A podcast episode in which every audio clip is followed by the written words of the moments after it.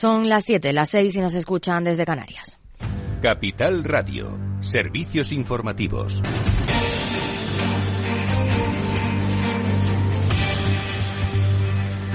Subida de tipos del Banco Central Europeo para tratar de controlar la inflación. La entidad europea ha vuelto a encarecer el dinero otro 0,5%, lo que eleva los tipos hasta los 3 puntos porcentuales. Hoy el Banco de Inglaterra también se ha sumado a esa subida hasta el 4%, la tasa más alta desde 2008. Javier Luengo, buenas tardes. ¿Qué tal, Aida? Muy buenas tardes. Un superjueves para los bancos eh, centrales de Occidente, los más importantes del viejo continente, Inglaterra Central Europeo, que desde Frankfurt sube tipos en 50 puntos básicos. Como decía, si ya veis lo que va a venir en marzo, aunque dice la presidenta Christine Lagarde que hay que ver cómo van los datos. En general, la economía ha demostrado ser más resistente de lo esperado y debería recuperarse en los próximos trimestres. Lo bueno que la economía, como le escuchábamos decir, va bien, aunque por la subida de 50 puntos básicos que se ha puesto en el comunicado sobre la mesa, ha dicho en marzo veremos qué pasa porque esta decisión no es irrevocable. La inflación subyacente ni energía ni alimentos se mantiene fuerte en el mes de enero, 5,2% para, toda, para toda la zona euro y bienes industriales no energéticos que rebotan en precios un 6,9%. Sobre la mesa los miedos de siempre, la guerra de Rusia en Ucrania que el 24 de febrero cumple un año y la reapertura de China.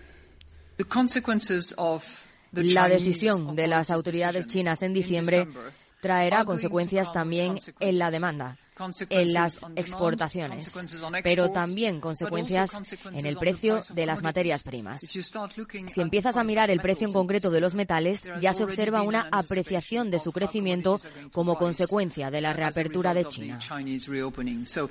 Esto por geopolítico, esto también por subidas de tipos. Sobre la mesa la reducción de compras de bonos. A partir de marzo se comienza a reducir cartera, 15.000 millones dentro del APP y el PEP también lo empezará a reinvertir a los bonos que vencen al menos hasta finales de 2024. Gracias, Javier. Por su parte, el FMI ha instado a los bancos centrales a no dejarse llevar por el optimismo del mercado y actuar sin demora para controlar esa inflación. Seguimos en Europa porque el Parlamento Europeo ha aprobado empezar las negociaciones sobre las nuevas medidas para mejorar las condiciones de los trabajadores de las plataformas digitales en medio de una oleada de despidos. Hoy se ha sumado Pinterest, ayer lo hizo PayPal. España ha sido uno de los países impulsores de esta directiva en la Unión Europea y la ministra de Trabajo ha instado a los países miembros a ratificar una directiva ambiciosa y garantista que proteja los derechos laborales de las personas trabajadoras de plataformas. En un día en el que hemos conocido que el paro registrado en el primer mes de 2023 ha aumentado en 70.744 personas. Según el Gobierno, la evolución del mercado este enero es similar a los de otros arranques de años. Por eso, el ministro de Seguridad Social, José Luis Escriba, insiste en centrarse en los datos sin estacionalidad. Es el mes estacionalmente más bajo con diferencia del año. Y por lo tanto, cuando uno ve esa caída en la afiliación o cuando uno ve ese aumento del paro, tiene que ponerlo en contexto de lo que es un mes de enero y por eso nosotros tendemos a utilizar datos ajustados de estacionalidad, como se hace, por ejemplo, con el PIB, siempre son datos desestacionalizados. Cuando uno corrige de esas influencias estacionales que ocurre todos los eneros y esas caídas todos los eneros, el dato es francamente bueno, son unos 57.000 afiliados más a la seguridad social. Precisamente la COE ha advertido de que más impuestos, cotizaciones y costes salariales perjudican la creación y el mantenimiento del empleo. En la misma línea, la patronal de las pymes ha dicho que la desaceleración en el ritmo de creación de empleo se está acentuando. Y en medio de la subida de tipos de los bancos centrales y con grandes bancos como BBVA y Santander mostrando sus resultados, hoy la Confederación Española de Cajas de Ahorros ha respondido a esa propuesta de las ministras de Podemos de congelar las hipotecas. Su portavoz, Alberto Aza, ha pedido dar tiempo a que el acuerdo alcanzado entre entidades financieras y gobierno surta efecto. Claves del mercado.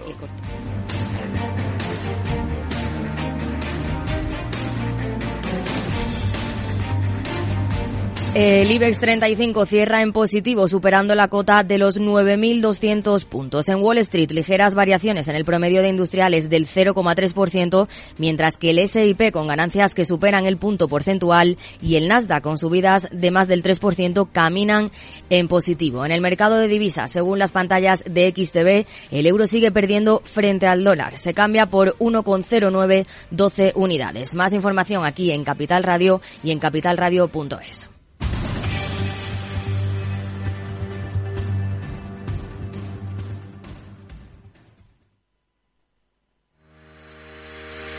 Si quieres conocer mejor las empresas con las que trabajas, empieza por Informa. Compruébalo con tres informes gratis, el nuestro para que nos conozcas más y los dos que tú elijas para tu negocio. Solicítalos ya en Informa.es. Informa, líder en información empresarial. Si inviertes en bolsa, esto te interesa. XTB tiene la mejor tarifa para comprar y vender acciones y ETFs, cero comisiones hasta 100.000 euros de nominal. Si inviertes en bolsa o quieres empezar, más sencillo e imposible. Entras en xtb.es, abres una cuenta online y en menos de 15 minutos compra y vende acciones con cero comisiones. La atención al cliente es en castellano y está disponible las 24 horas del día. ¿Qué estás esperando? Ya son más de 450.000 clientes los que confían en xtb.es. Riesgo 6 de 6. Este número es indicativo del riesgo del producto, siendo uno indicativo del menor riesgo y 6 del mayor riesgo.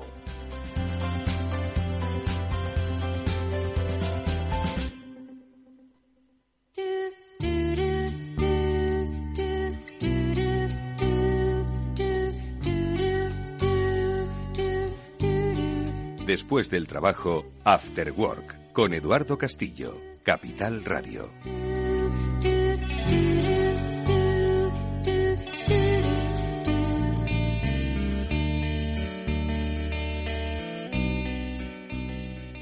Buenas tardes amigos, bienvenidos. Hoy vamos a tocar un tema de conciencia eh, medioambiental. Vamos a hablar enseguida, en primer lugar, con Adrián García, Country Manager de Kinat aquí en España, una iniciativa de economía social que lo que pretende dentro del sector del reciclaje es irse hasta esas áreas donde quizás el reciclaje al que ya contribuimos pues no llega. ¿Cuántos de vosotros tiráis la colilla al suelo? Porque aquí no tenéis sitio donde tirarla, no encontréis el sitio, bueno, pues hoy vamos a descubrir soluciones sobre cómo podemos poner eso, eh, le podemos poner remedio a eso. Y luego hablaremos con Julián de Cabo, Víctor Magariño, como siempre, de nuestros temas del mundo digital. Seguro que comparten interesantísimas cosas con nosotros. Bienvenidos a este programa, vamos allá. Eduardo Castillo en Capital Radio, After Work.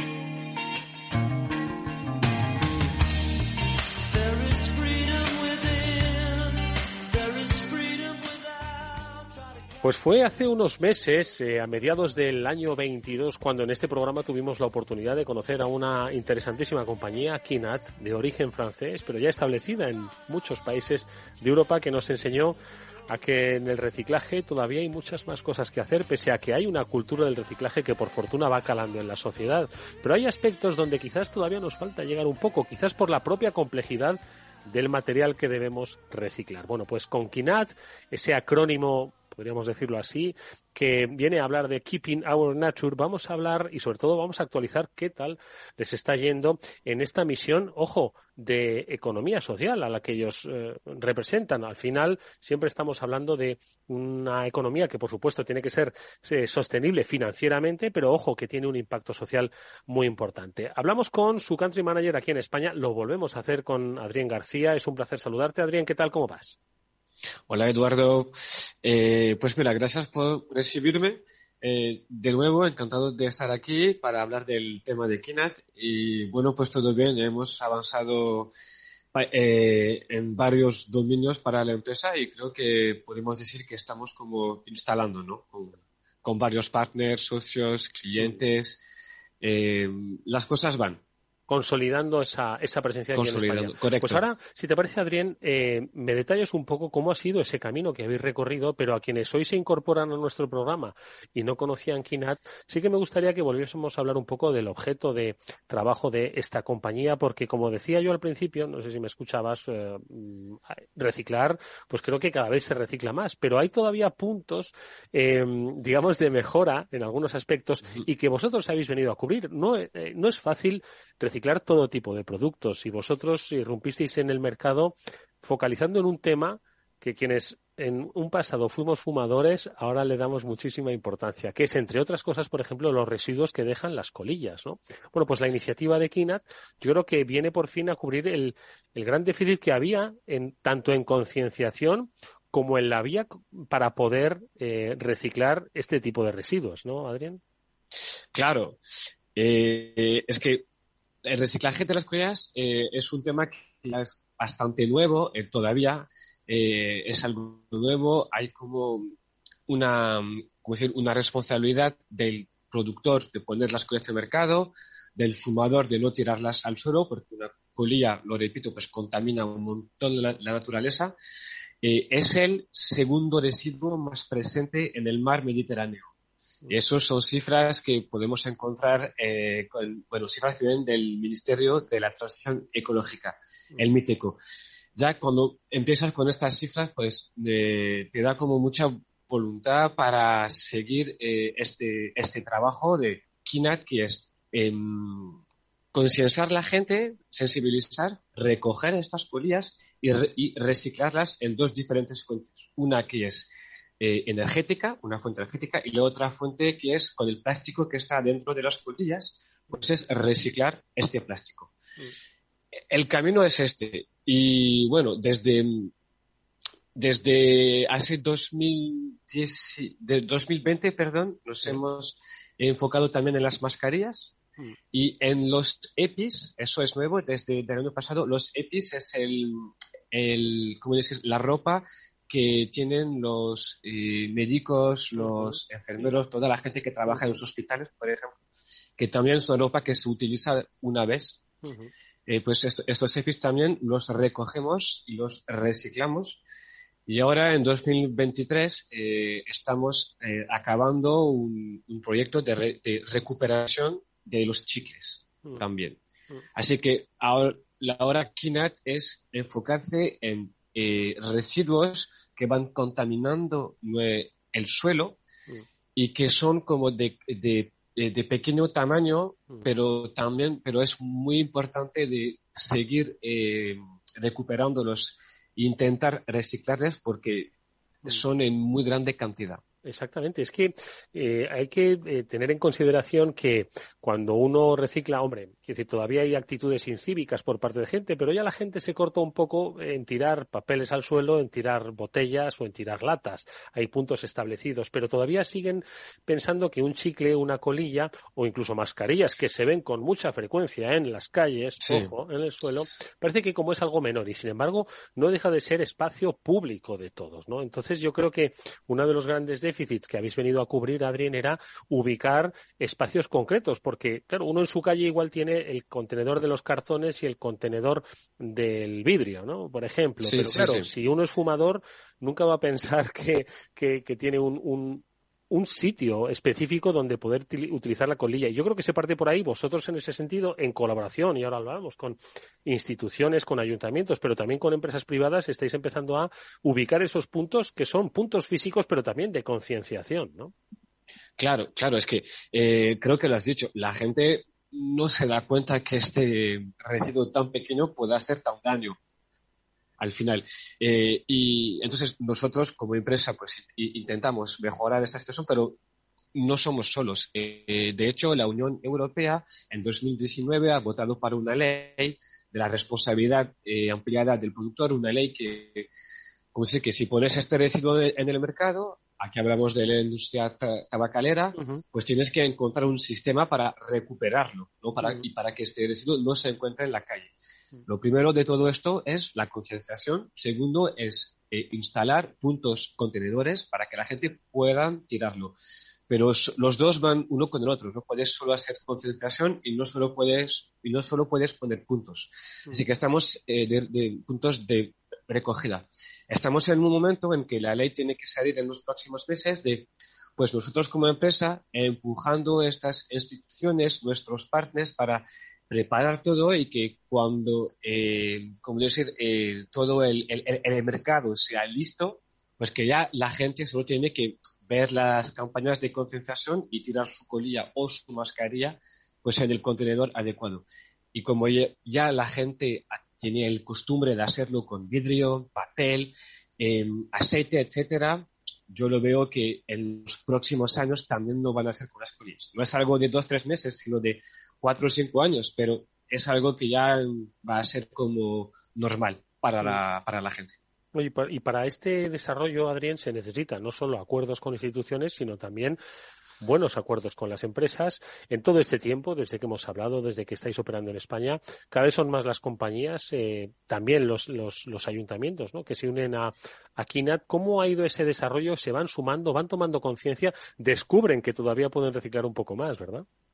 Claro, claro, sí, sí, sí, sí. Eh, pues mira, hay dos canales, ¿no? Hay el canal primero de los nuevos clientes que podemos tener, que sean eh, empresas o em, instituciones, que esto lo hemos desarrollado, o si no, también otro canal que es los partners que nos ayudan en la recogida, sino también la gente que nos pueden ayudar a em, eh, instalarse como en, en, juntas, en comunidades, me explico. Em, de la parte más un poco comercial, ahora nos siguen empresas que están por Madrid, por Barcelona, hay hoteles, eh, empresas en, en, Valladolid también, en, en, País Vasco, en Andalucía.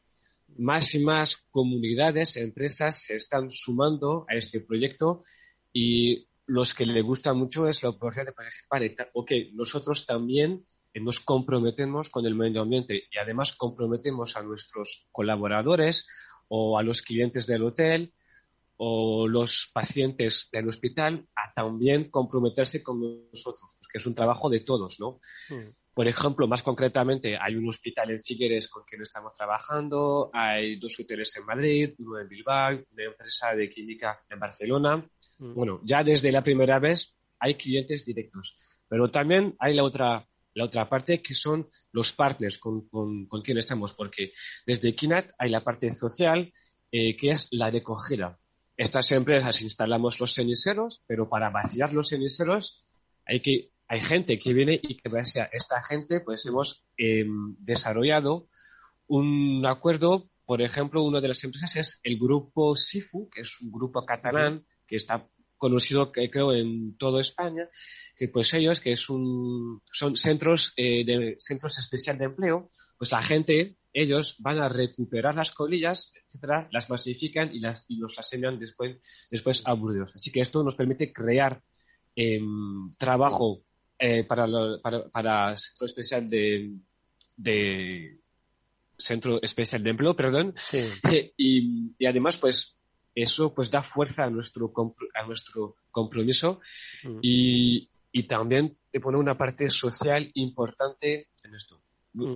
Y la empresa al, al, final tiene algo de eh, concienciación, mm. la parte medioambiental con el reciclaje de las colillas y una parte social pues con las con las recogidas. La recogida y luego la creación también de, de formación y empleo, ¿no? Para, para eh, áreas especiales. Yo eh, eh, te iba a preguntar una cosa, Adrián, ¿cómo habéis notado eh, ¿Cómo habéis logrado, ¿no? más, más que notado, logrado que las empresas no solo se sumen como partners, sino también nos tengan, pues se conviertan en clientes? Porque, ojo, hay que olvidar que la iniciativa de Equinat tiene que ser sostenible y ahora vamos a hablar ¿no? de esa sostenibilidad financiera que, que, que, muestra ¿no? un poco esa, esa expectativa que hay en el mercado. Pero ¿cómo lográis que a estas alturas las empresas, que se podría decir que tienen ya cierta conciencia madurada ¿no? de, de, de, lo que es compromiso con el medio ambiente, se sumen eh, a estas iniciativas? Eh, porque dirían, no, es que yo ya hago iniciativas de, de, medio ambiente como diciendo, yo es que ya contribuyo, ¿no? Y de, preguntas sí. de otra empresa, ¿cómo se logra esto, arrancar el compromiso eh, nuevamente?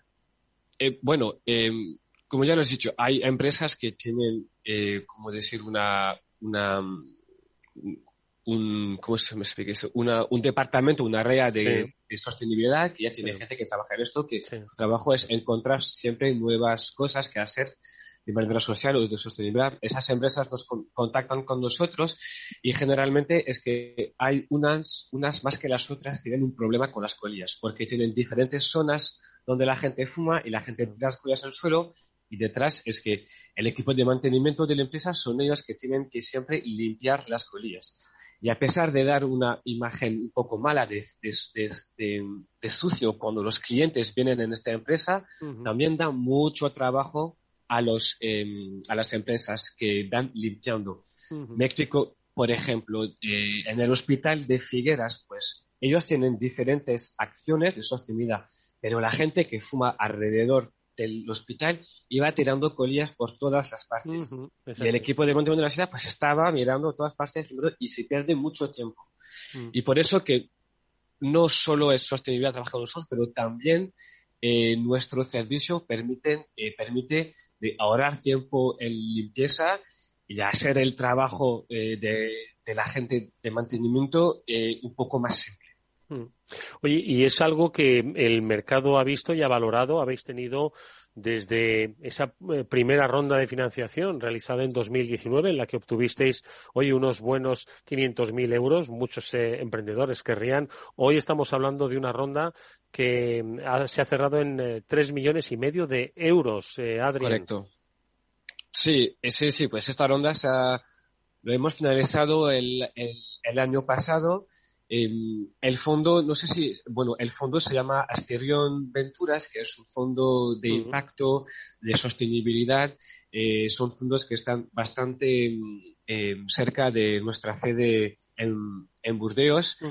Y bueno, yo creo que el, el mensaje más fuerte de, de, de, esta, de esta ronda de financiación es que los, los investidores siguen teniendo cosas en nosotros y siguen teniendo confianza en el mercado. Obviamente nuestros proyectos de, de como decir, de desarrollar KINAT en España, bueno, Francia ya está en España y ahora en Alemania, eso ya también para ellos hace sentido. Así que tenemos un apoyo concreto que es financiero, además de todo, para seguir con nuestra ambición y, pues bueno, para continuar de, de, de crear este mercado y tener un impacto en, este mercado y que las empresas máximas pues nos solicitan mm. pues para por lo menos tener una campaña de sensibilización y después a lo mejor poner e instalar ceniceros, etcétera, mm. etcétera. Y como al lado pues la política de, europea de la Unión va también en este favor, yo soy seguro que uno con el otro vamos viendo y que este tema va a ser, que va a ser algo más importante años después Estoy seguro, estoy seguro. Estamos hablando de eh, que operáis en Francia, España, Alemania, que habéis también iniciado operaciones o exploración de mercados como Suiza, Bélgica e Italia y que hoy se pueden contar más de mil clientes en, en, vuestro haber, muchos de ellos empresas cotizadas, que ojo, al final todas no solo tienen un compromiso con el medio ambiente, sino también con sus propios empleados y también eh, es que la, la, la, imagen que has eh, descrito, ¿no? Sobre esos espacios donde la gente fuma, pues porque, oye, al final pues hay que tener espacios para fumar. Todos hemos visto cómo quedaban esos espacios, la imagen que se trasladaba y luego también la suciedad y la contaminación que eso genera, ¿no? Es decir, que al final hay muchísimo recorrido, creo, porque son problemas comunes, no, no solo en Europa, ¿no? Que es donde habéis iniciado esa expansión, Adrián. Sí, sí, no, tienes totalmente razón. Es un problema que que hay en muchos países. De hecho, eh, eh, tengo contactos con gente que está en, Sudamérica, que también han desarrollado allá empresas para gestionar las colillas, también en India, que hacen otras cosas con las colillas. Es un problema mundial. La industria tabacalera está en, por todas partes, ¿vale? Ellos y producen colillas. Ok, eso es un hecho, así es, pero la gente que las compra, pues más y más, como nos vamos concienciando, pues la concienciación de la gente permite desarrollar el mercado y desarrollar eh, puntos donde vamos a poder atirar estas, estas colillas. Y bueno, eso creo que va pasando, bueno, va a ser algo muy concreto. Es muy simple. Eh, por ejemplo, las pilas hace unos 30 años, 40 años, la gente tiraba sus pilas así. Nunca había pensado que un día tendrán un contenedor mm. eh, para tirar las pilas que el comedor será, no sé, en una tienda o no sé qué. Pues ahora la está pasando lo mismo con las colillas. Mm. Y además de todo es que eh, que sean las políticas, la industria tabacalera y el mercado, todos somos listos para hacer de este residuo eh, algo que se va a poder reciclar, que mm. sea de manera energética o eh, material, pero todos queremos ir luchando para esto, porque es, es una aberración de ver hoy día en España playas con colillas por todas partes. Es, es, es, es, es, una pena. Y la verdad es que hay em, oportunidades y hay un sistema que se está poniendo en, bueno, que está avanzando para que la gente ya sea muy fácil para ella de no tirar su colilla al suelo. Bueno, pues el trabajo lo está realizando Kinat. Eh, iba a decir poco a poco, bueno, no, con una velocidad bastante grande. En siete meses, ¿cómo ha cambiado ese desembarco en España? ¿Cuál es el panorama hoy? Por supuesto que queda mucho camino por recorrer, pero eh, han visto cómo esas puertas están abiertas y con mucha disposición para empresas colaboradoras, para clientes y sobre todo que hay una eh, un buen soporte eh, financiero detrás y además cabe destacarlo, lo decía nuestro invitado, fondos de impacto. Ojo, que al final también las finanzas se mueven en el terreno de lo sostenible y es lo que nos ha contado Adrián García, el country manager de Kinat aquí en España, al que le, deseamos hablar con él un poquito antes, ¿vale? Porque han pasado ya varios meses desde la última vez que hablamos, que la próxima vez no sea tanto y por supuesto que sigáis sumando iniciativas. Y a quienes nos habéis escuchado, tomad conciencia porque está en vuestra mano, precisamente el cigarrillo está en vuestros dedos. Adrián, gracias, enhorabuena y mucha suerte y hasta muy pronto. Muchas gracias, Eduardo, que le vaya bien. Hasta pronto. Después del trabajo, After Work, con Eduardo Castillo, Capital Radio.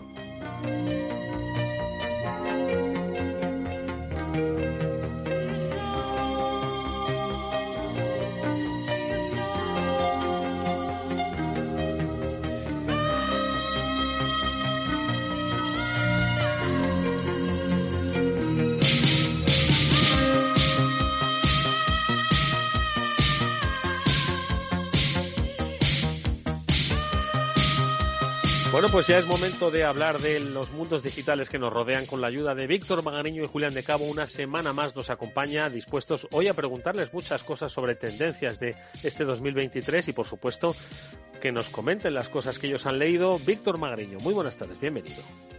Hola Eduardo, Julián y audiencia. Pues nada, aquí un jueves más, encantado, súper energizado. He terminado ya lo de Tony Robbins Así que listo para, para lo que ah. se tercie. Estás que te comes el mundo como Tommy, Tommy, Tony Robbins. Bueno, pues ya nos contarás las conclusiones. Julián de Cabo, buenas tardes, ¿cómo estás? Buenas tardes, Eduardo. Pues bien, aquí también con, con ganas de pasar un buen ratito de jueves con vosotros, como, todos como todas las semanas. Oye, que ya es que me ha picado la curiosidad. Eh, ¿Completaste el itinerario planteado por Tony Robbins, esos seminarios de cuántos días eran? de ¿Eran ocho horas o cuánto era?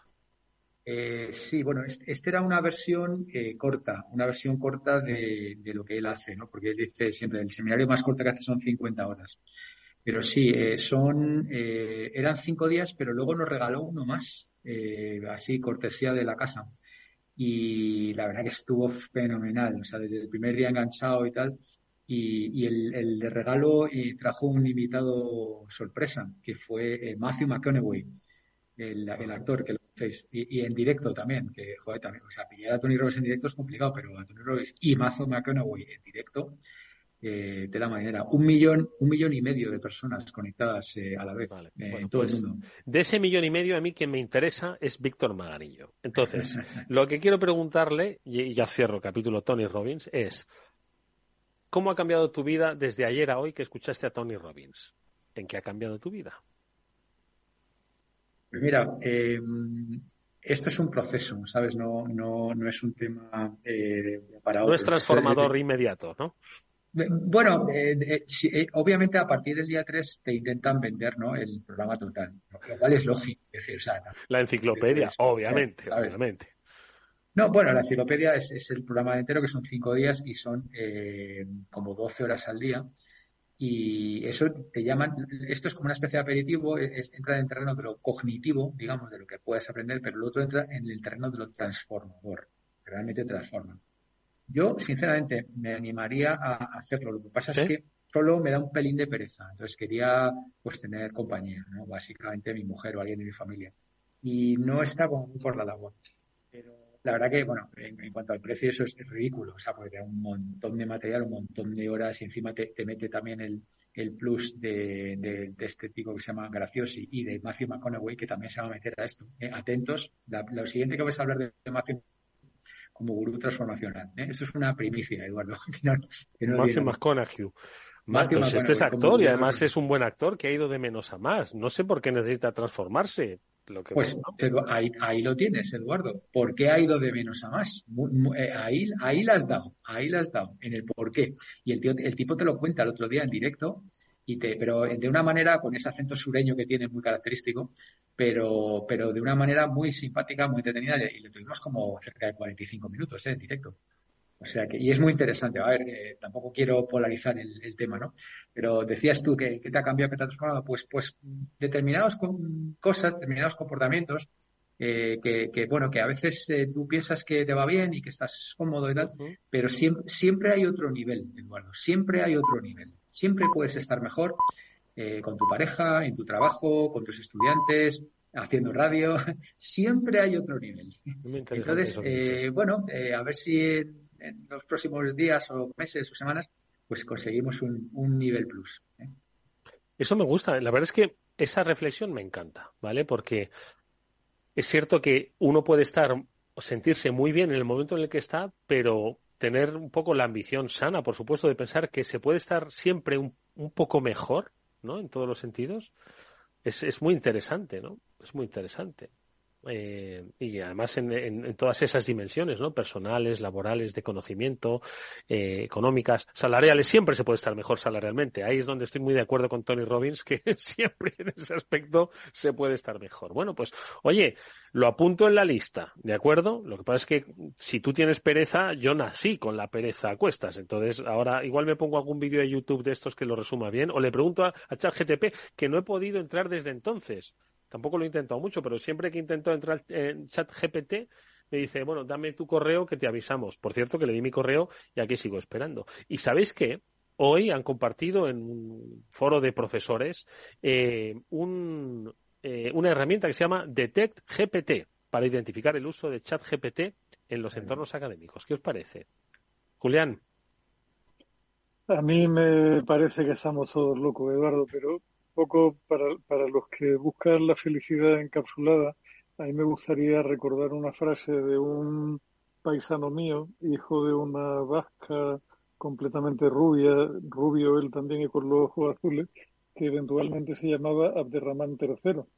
Y dijo literalmente, he reinado más de 50 años en victoria o paz, amado por mis súbditos, temido por mis enemigos y respetado por mis aliados. Riquezas y honores, poder y placeres aguardaron mi llamada para acudir de inmediato. No existe terrena bendición que me haya sido esquiva. En esta situación he anotado diligentemente los días de pura y auténtica felicidad que he disfrutado. Suman 14. pocos, ¿eh? Pocos para haber tenido tanto. Lo digo porque, en fin, hay, hay que poner una cierta distancia. Lo, de, Tony Robbins, lo, de Tony Robbins es, más sencillo. ¿eh? Eh, o sea, hay, bueno, yo, yo, tomé como siete o ocho páginas de, o sea, no es tan profundo. Hay algunas cosas, claro, yo ahora puedo dar uno o dos, eh, eh digamos, consejos, ¿no? De lo que dicen, uno o dos, y va a sonar un poco vacío, ¿no? Hay que hacer la experiencia. Hay uno que me, me ha encantado, ¿no? Y, bueno, también engancha directamente con principios cristianos y más, que es The secret to living is giving. El secreto de vivir es dar. Es dar, ¿no? Sí. Sí, pero, pero claro, eso tienes que eh, hacerlo tuyo, reflexionarlo y tal. y bueno, realmente poner a los demás por delante de ti mismo y en fin, todo, todo, esto, ¿no? Eh, eso, esa, es una...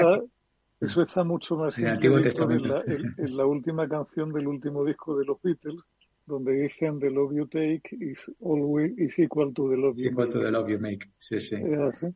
Dicho de una manera. Y, y luego me, vais a repetir solo una que, que, es, la verdad que es muy interesante, porque esta fue la de regalo, porque la gente notó que se quejaba mucho, ¿no? Y es, la gente tiende a quejarse mucho. Eh, es que, es que mi jefe, es que el trabajo, es que gano poco, es que la vida me trata mal, es que entonces él dice, dice, life doesn't happen to you, life happens for you que, vendría a decir, la vida no te pasa a ti, la vida pasa para ti. Mm. Entonces, esa preposición es, es eh, también tiene cierta profundidad. Life doesn't happen to you, it happens for you.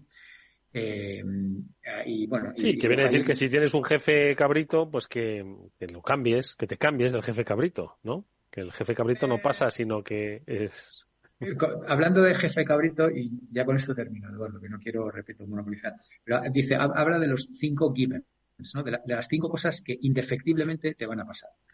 y estas son muy buenas, estas son muy buenas. Dice, la primera, everything changes and everything comes to an end. todo cambia y todo se acaba. Hmm. También muy, muy de lógica. Segunda, this don't always uh, happen, life don't always happen according to plan. Es decir, tú puedes tener un plan fantástico, voy a hacer esto, luego esto, con tal edad, tal, ahora voy a tener un niño, luego me voy a casar, luego tal. La vida no es un plan, la vida es eso que te pasa cuando estás haciendo planes. ¿no? Al único que dice, le los planes era Aníbal, Le ah, no, Aníbal, eso, eso, lo decía, eso lo decía John Lennon, Víctor, todo es ser los Beatles, macho. Y luego la, la otra es muy buena, dice, life is not always fair la vida no siempre es justa. Es decir, tú puedes hacerlo todo correcto y probablemente te va mal. Y muy interesante, you get what you tolerate. You get what you tolerate, que, que de nuevo es, bastante, ¿no? Tú vas a conseguir aquello que toleras. Luego, eh, la cuarta sería, pain is a part of life. Use the pain to drive you. O sea, el dolor es una parte de la vida. Utiliza el dolor para que sea tu drive, como sería el drive, tu, motivo de... Y ya la última es people are not always loving and loyal all the time. O sea, la gente no siempre es encantadora y, y, leal todo el tiempo, ¿no? O sea, son cosas que son absolutamente de sentido común, mm. pero claro, el tío te va, te va llevando sobre el proceso y tal, y en fin, son cosas que al final a veces conviene. Tengo que reconocerte que, que, que eh, Mr. Jarrón de Agua Fría, que es Tony Robbins, tiene razón. Nada es eterno. Ni los trabajos perfectos, ni la lealtad de las personas. Uno tiene y, llega hasta donde es capaz de tolerar, ¿no? Y, y, por supuesto el dolor te va a acompañar. Solo de ti depende cómo utilices ese dolor, ¿no? Si te apoyas en él, lo asumes, el nivel de aguante del dolor. No, no, no está mal, don jarro de agua fría que, que nos ha dado Tony Robbins, pero bueno. Pues yo, yo ya metido con jarros de agua fría, Eduardo, una de las lecturas de, de esta semana ha sido el informe sobre el consumo de televisión en España durante el mes de enero de 2023 ¿Qué ha pasado? Y donde pues hemos conseguido tocar el mínimo histórico de consumo televisivo en toda la serie, con 192 minutos de media, bajando 18 minutos con relación al mismo mes del, del año anterior, que no está nada mal, ¿no?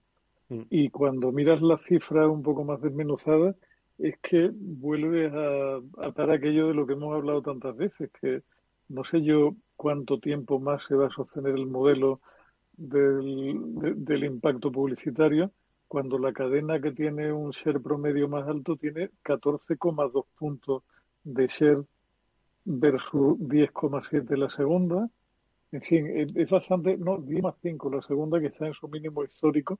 La Tele5 se queda en su mínimo histórico con 10 puntos con 5, bastante separada de, de Antena 3 que tiene 14 puntos, Pero es que toda la, la suma de las tres más grandes llega escasamente a un 50% de audiencia, ¿no? Por lo cual, dices, bueno, no sé, yo, no, no, Víctor seguro que tiene una opinión mucho más fundada que la mía porque ha sido mucho más especialista en estos temas, pero a mí realmente me, me alucina lo que se sigue pagando por un anuncio en televisión con estos niveles de audiencia, ¿no?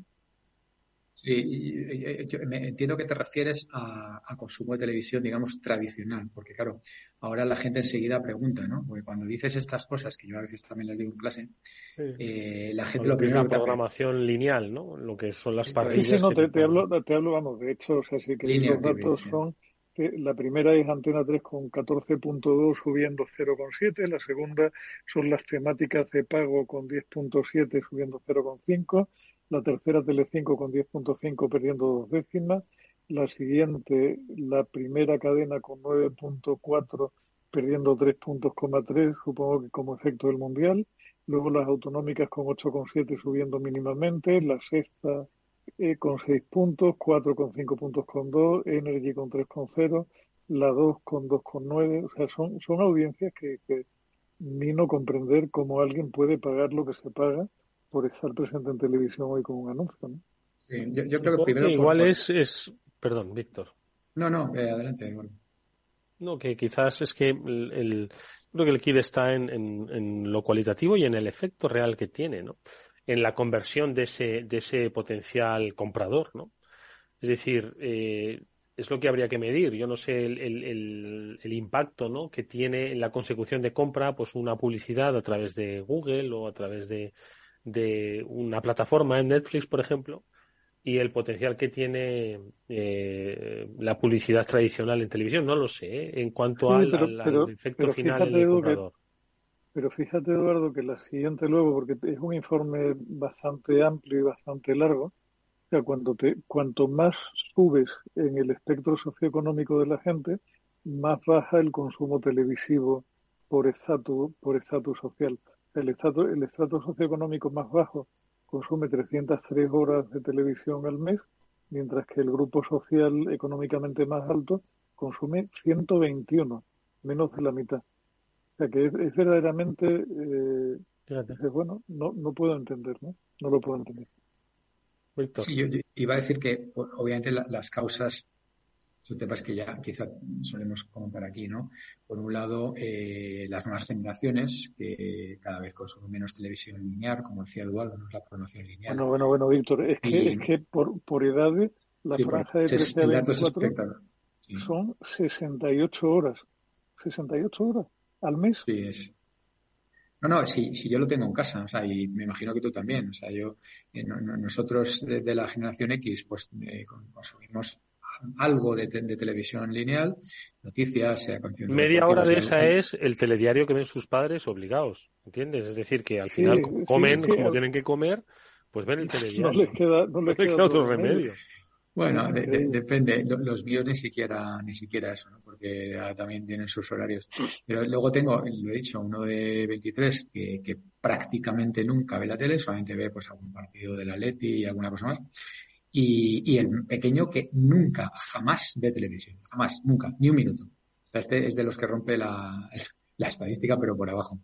Pues claramente eso es un tema, eh, bueno, pues obviamente los, YouTube, Netflix y demás.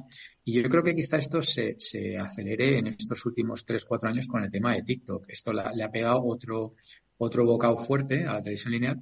Y por lo que yo veo también en, mi programa favorito para desconectar, que ya sabéis cuál es, por las noches, es, eh, hay gente mayor que está muy enganchada a TikTok, ¿sabes? Gente bastante mayor ya de, generaciones. Y, y eso, claro, eso, son muchas horas, es mucho tiempo.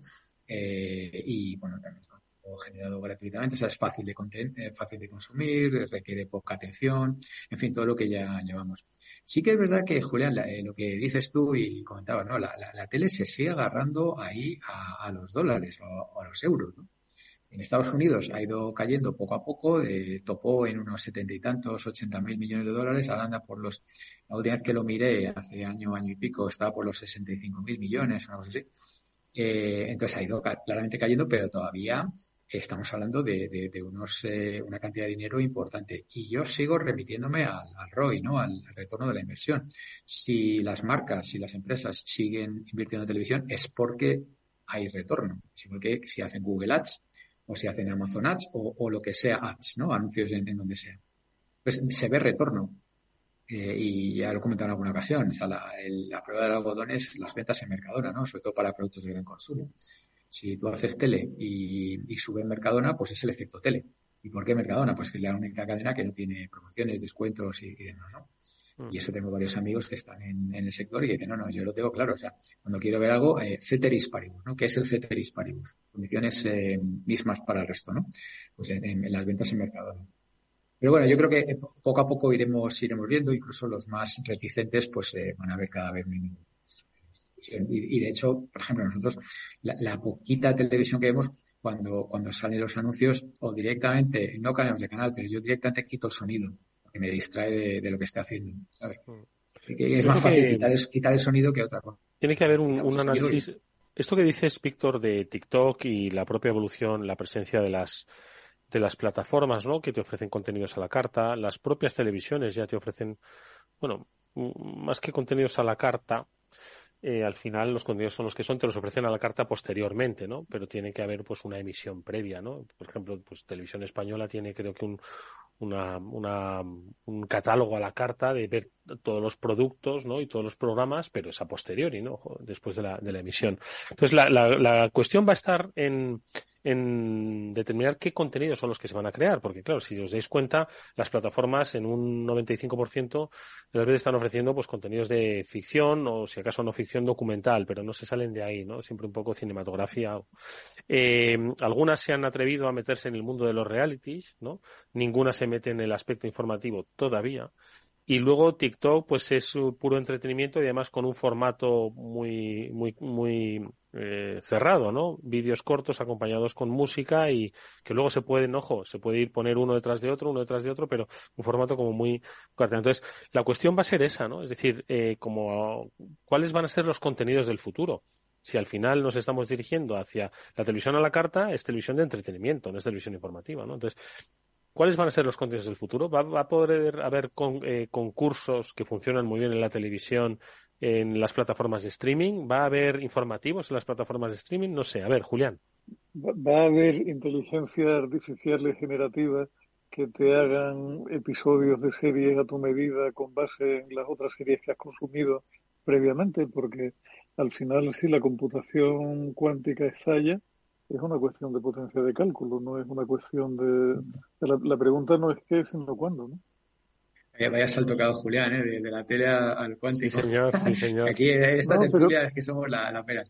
Pero, te quiero decir, no, pero, pero Víctor, es que al final, eh, si hay, hay máquinas ya capaces de generar una música que a ti te guste con base en el patrón de, de, cosas que has oído previamente, ¿por qué no? Al final es, una simple cuestión de potencia de cálculo. Yo estaba viendo que has compartido el, los datos, el bofetón que se mete la 1. Pero vaya bofetón. Bueno, y no me extraña, y no me extraña, ¿eh? porque si, la 1 vive y ha vivido de, bueno, del mundial, vale, claro. Vale, yo, yo, yo iba por, por el tema de, de los telediarios, ¿sabes? Que, que, yo era fiel, fiel oyente de los telediarios. Luego empecé a decir, madre mía, tal. Y es que ahora ya me agarro una mala baba viendo el telediario de la 1, que es que no, o sea, he tenido que cortarlo ya por un puro tema de, mental. Eh, o sea, y, o sea, es que no, o sea, es que todos son cosas negativas, malas noticias, eh, el mismo rollo de siempre. Eh, pero claro, pero yo, pero yo quiero decir, independientemente, yo es que sé, mm, o sea, entiendo que puede lo que puede decir Víctor, pero al final los telediarios son, son lo que son en un momento determinado y cuentan las noticias. Todos se parecen un poco, ¿no? Todos se parecen, todos se parecen un poco. Cambian líneas editoriales, ¿no? Dependiendo de momentos políticos y eso es normal. Y, pero cada vez son más diferentes. Es habitual, ¿no? Más que, más cada vez son más diferentes, ¿eh? Cuidado, ¿eh? Yo, yo estoy hablando del, del, consumo informativo, es decir, eh, el consumo informativo en televisión. Si os dais cuenta, en realidad, las parrillas de televisión eh, están plagadas de contenidos informativos. Es decir, las mañanas de todas las cadenas de televisión son contenidos informativos. Una cosa es que tengan el formato de telediario, pero los, los grandes magazines, ¿no? que pueden incluir alguna sección un poquito más lúdica del corazón, pero todos son tertulias y programas de información y además de información política. ¿Vale? Esos grandes magazines. Entonces, al final hay mucha información, ojo, ¿eh? Y el entretenimiento, pues está, pues las, para las franjas de la, de la, de la tarde, noche, ¿no? Entonces, yo creo que vuelvo a insistir un poco en el tema de los contenidos, ¿no? Quiere decir que al final, si hay una traslación hacia las grandes plataformas, eh, es que nos vamos a quedar un poco tontos porque solo vamos a tener cosas de ficción, cosas de, de entretenimiento y no vamos a tener programas informativos. Es cierto que tenemos una sobresaturación, pero al final, no sé, hay que buscar esos equilibrios. No sé.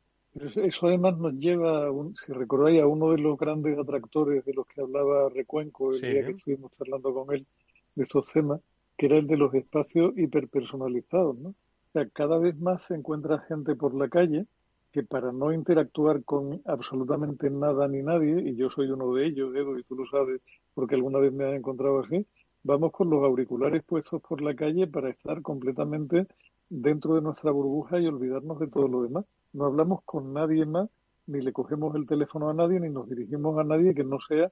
Y eso de alguna forma yo creo que, que nos empuja cada vez más dentro de nuestro propio capullo en el sentido en el sentido estricto y, biológico del tema, ¿no? O sea, te, pero vas fíjate, en ti mismo pero, pero fíjate quitar las posibilidades de integración. Pero fíjate que eso que dices, que, claramente es, una tendencia o, atractor o como lo quieras llamar, yo también lo tengo en, mis eh, diapositivas de clase, que sobre todo la juventud quiere cosas, hablar de cosas que solo son para ellos y tal, y les encanta que yo esto solo yo y, mi tribu, que somos cuatro y tal, ¿no? Eso te lo da básicamente lo digital, las redes sociales, los algoritmos están hiperpersonalizados. Por eso la tele no, la tele es exactamente lo contrario eh, eh de toda la vida ha sido el, del consumo masivo, ¿no? De, medio masivo. los, algoritmos te dan esa personalización. Twitter, TikTok, YouTube, a cada uno le dan. De alguna forma, fíjate, cosa tan, tan peregrina, Víctor, podríamos llegar a la conclusión de que el marketing nos está convirtiendo en lobo solitario a todos, porque los algoritmos hiperpersonalizan en la medida en que la gente de la publi es capaz de venderla con mucho mayor entusiasmo por parte del comprador porque segmentan de una forma muy precisa. Cuanto más segmentan, más te encierran dentro de tu cápsula en un momento dado. O sea que al final algo, algo deberíamos hacer para romper eso. ¿no? en inglés lo, damos en marketing, se llama mass customization, que es customización de masa o hiperpersonalización, como lo quieras llamar. a, mí, hace ya muchísimos años me llamó la atención que cuando estuvo Bill Gates en el, en el IE, que le dimos el, el MBA honoris causa hace un montón de años y tal, él comentaba que procuraba leerse una vez al mes un libro de algo que no tuviera nada que ver con lo suyo para no quedarse demasiado metido dentro de sí mismo, ¿no? Y yo creo que algo, algo vamos a tener que hacer porque la, tendencia es cada vez más a centrarnos en lo que ya pensábamos con anterioridad y eso yo creo que nos impide evolucionar como individuos, que es la parte más negra que tiene todo esto al final. Uno, uno no madura y no, y no avanza como ser humano si no se expone frente a lo desconocido, si no, si no valida lo que previamente pensaba contraponiéndolo con otras tendencias de, con otras tendencias de pensamiento y un poco y, doy otro salto y perdonadme que tengo hoy el día muy disperso pero es que he leído cosas muy raras otro otro ejemplo de, alguien absolutamente en sí misma o al que le empiezan a, se le empiezan a torcer las cosas es al patrón de Tesla hoy ha, salido una noticia esta semana también hablando de que Mercedes-Benz ha sobrepasado la capacidad del autopilot de Tesla pero medida de una manera objetiva. Hay, hay, una, hay una escala que es la, escala de la Sociedad Americana de Ingenieros, que tiene seis pasos de, de autoconducción. Tesla sigue parada en el nivel 2 hace muchísimo tiempo y Mercedes-Benz ha conseguido saltar al nivel número 3, donde ya se considera que es el coche el que pilota de verdad y tú el que está mínimamente pendiente, cosa que Tesla no ha conseguido todavía. Y ves cómo eh, por ese ensimismamiento y esa soberbia de casarse con una tecnología muy concreta, muy determinada, no escuchar a nadie porque yo soy el más listo de la clase y yo me conmigo, la consecuencia es que su marca ya va un paso por detrás de alguien que lleva en el mercado ciento y pico años y que ha dedicado a esto de la tecnología profunda los últimos 12, mientras Tesla presumía de ser el mejor y el number one. ¿no? lo sé. A ver, yo, yo creo que Tesla no ha sido el mejor ni el number one hasta donde yo sé. De hecho, el mejor y el number one ha sido de, toda la vida la tecnología LIDAR, ¿no? basada en los radares, que es la, el famoso coche autónomo de Google de allá por el año 2010, que ha ya década y media. Tesla lo que, lo que quería hacer era replicar eso, pero usando solo y exclusivamente cámaras y hiperrefinando los algoritmos basados única y exclusivamente en las cámaras, sin utilizar los radares y el caperucho este que hemos visto todos. Entonces, hasta ahora iba un poco por detrás del resto, de hecho, iba un poco por detrás. Y bueno, esto de, Mercedes no, no, lo sé, pero bueno, al final, como todo, ¿sabes? Si, si echas dineros, echas eh, líneas de código y echas eh, desarrolladores, pues al final acabas teniendo un pequeño, una pequeña ventaja sobre el resto.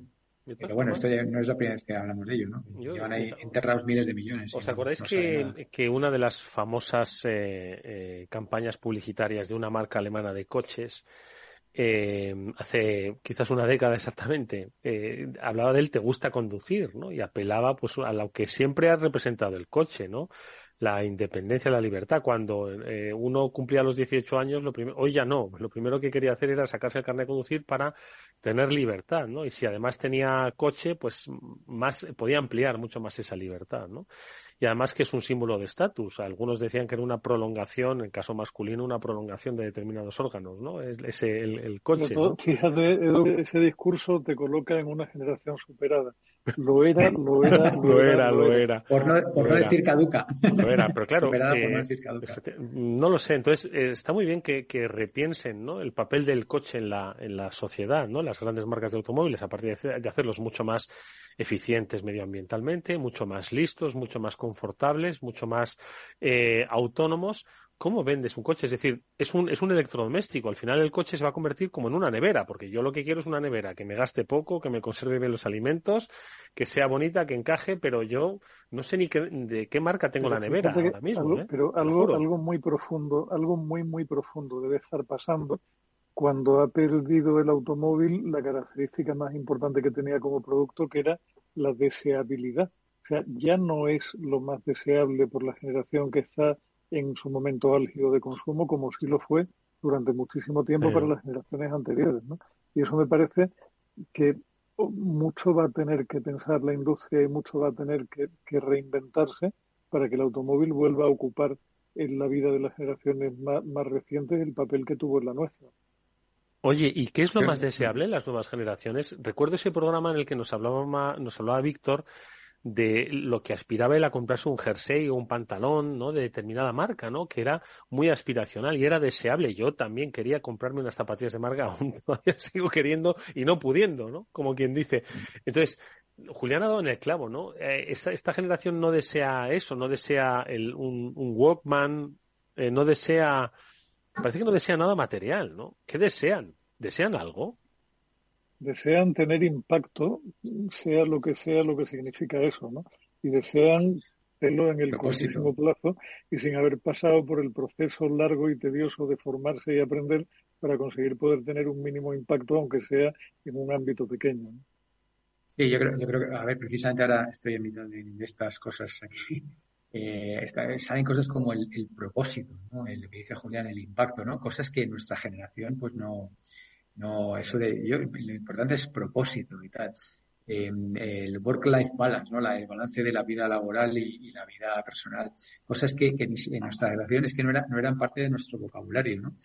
Em, ahora es eh, eh, tener, tener buenas amistades, tener solas amistades, tener, tener gente que te support you, ¿no? ¿Cómo se dice esto? Que te soporte, pero no en, que no en el mal sentido, sino en el bueno, ¿no? Que, te, apoye, Que te apoye. Que te apoye.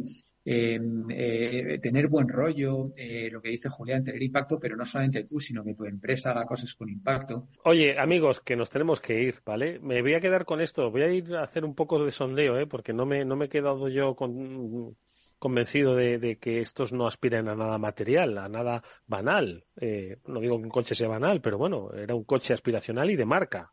Voy a preguntar, en cualquier caso, no con esas reflexiones nos quedamos, como siempre, agradeciendo a Julián de Cabo y Víctor Magareño que las hayan eh, compartido con nosotros. Julián, Víctor, que paséis un feliz eh, fin de semana viernes por medio, pero espero sea fructífero en cuanto a conocimientos y lecturas. Gracias, Julián. Gracias, Víctor. Un placer, nos vemos la semana que viene, chicos. Adiós y nosotros, amigos, nos despedimos hasta el lunes que volverá el espacio de ciberseguridad aquí en la sintonía de Capital Radio. Gracias por siempre, como siempre, por estar ahí. Hasta luego. Chao. ¿Qué es ir más allá? Con Arval podrás llegar donde te propongas de la forma más sostenible y darle a tu empresa todas las soluciones de movilidad que necesite, asesorando con las mejores opciones de movilidad para las distintas necesidades de tu flota, con vehículos electrificados, bicicletas, coche compartido. Arval, la transición energética arranca aquí. Más información en arval.es.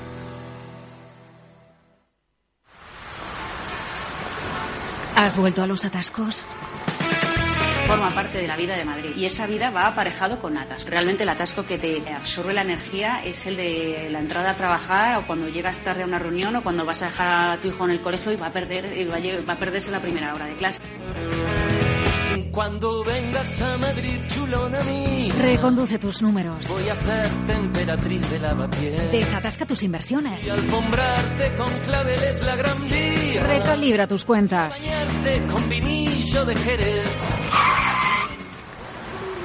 Que no se atasque tu economía. Sintoniza Capital Radio. No me gusta el mundo atascado. Los ataques que comprometen los sistemas de información causan daños no solo con brechas de datos y operaciones no confiables, sino también daños físicos en las instalaciones o peor aún, a las personas que dependen de esas instalaciones. Por ello, una seguridad Zero Trust como la ofrecida por Zscaler garantiza la confianza en la red y frena los ataques maliciosos. Descubra más en zscaler.es. Conecta Ingeniería es el programa que acerca la ingeniería a la sociedad. Todos los miércoles de 10 a 11 de la mañana en Capital Radio con Alberto Pérez. Conéctate.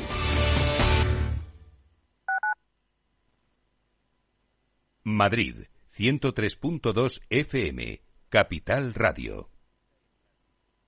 ¿Eres emprendedor? Encuentra asesoramiento y formación gratuita en materia empresarial, digital y sostenibilidad gracias al proyecto Más Emprendimiento. Infórmate en másemprendimiento.es. Proyecto promovido por la Comunidad de Madrid en colaboración con ATA y CEAGE. Financiado por la Unión Europea Next Generation EU. Plan de recuperación, transformación y resiliencia. La unidad de pediatría del Hospital HLA Universitario Moncloa es un equipo experimentado de pediatras de diferentes especialidades, equipamientos diagnósticos, urgencias pediátricas 24 horas y hospitalización. Pide cita al 917-581-196. HLA Universitario Moncloa, tu hospital privado en Madrid, Avenida de Valladolid 83. Para personas inquietas, Capital Radio.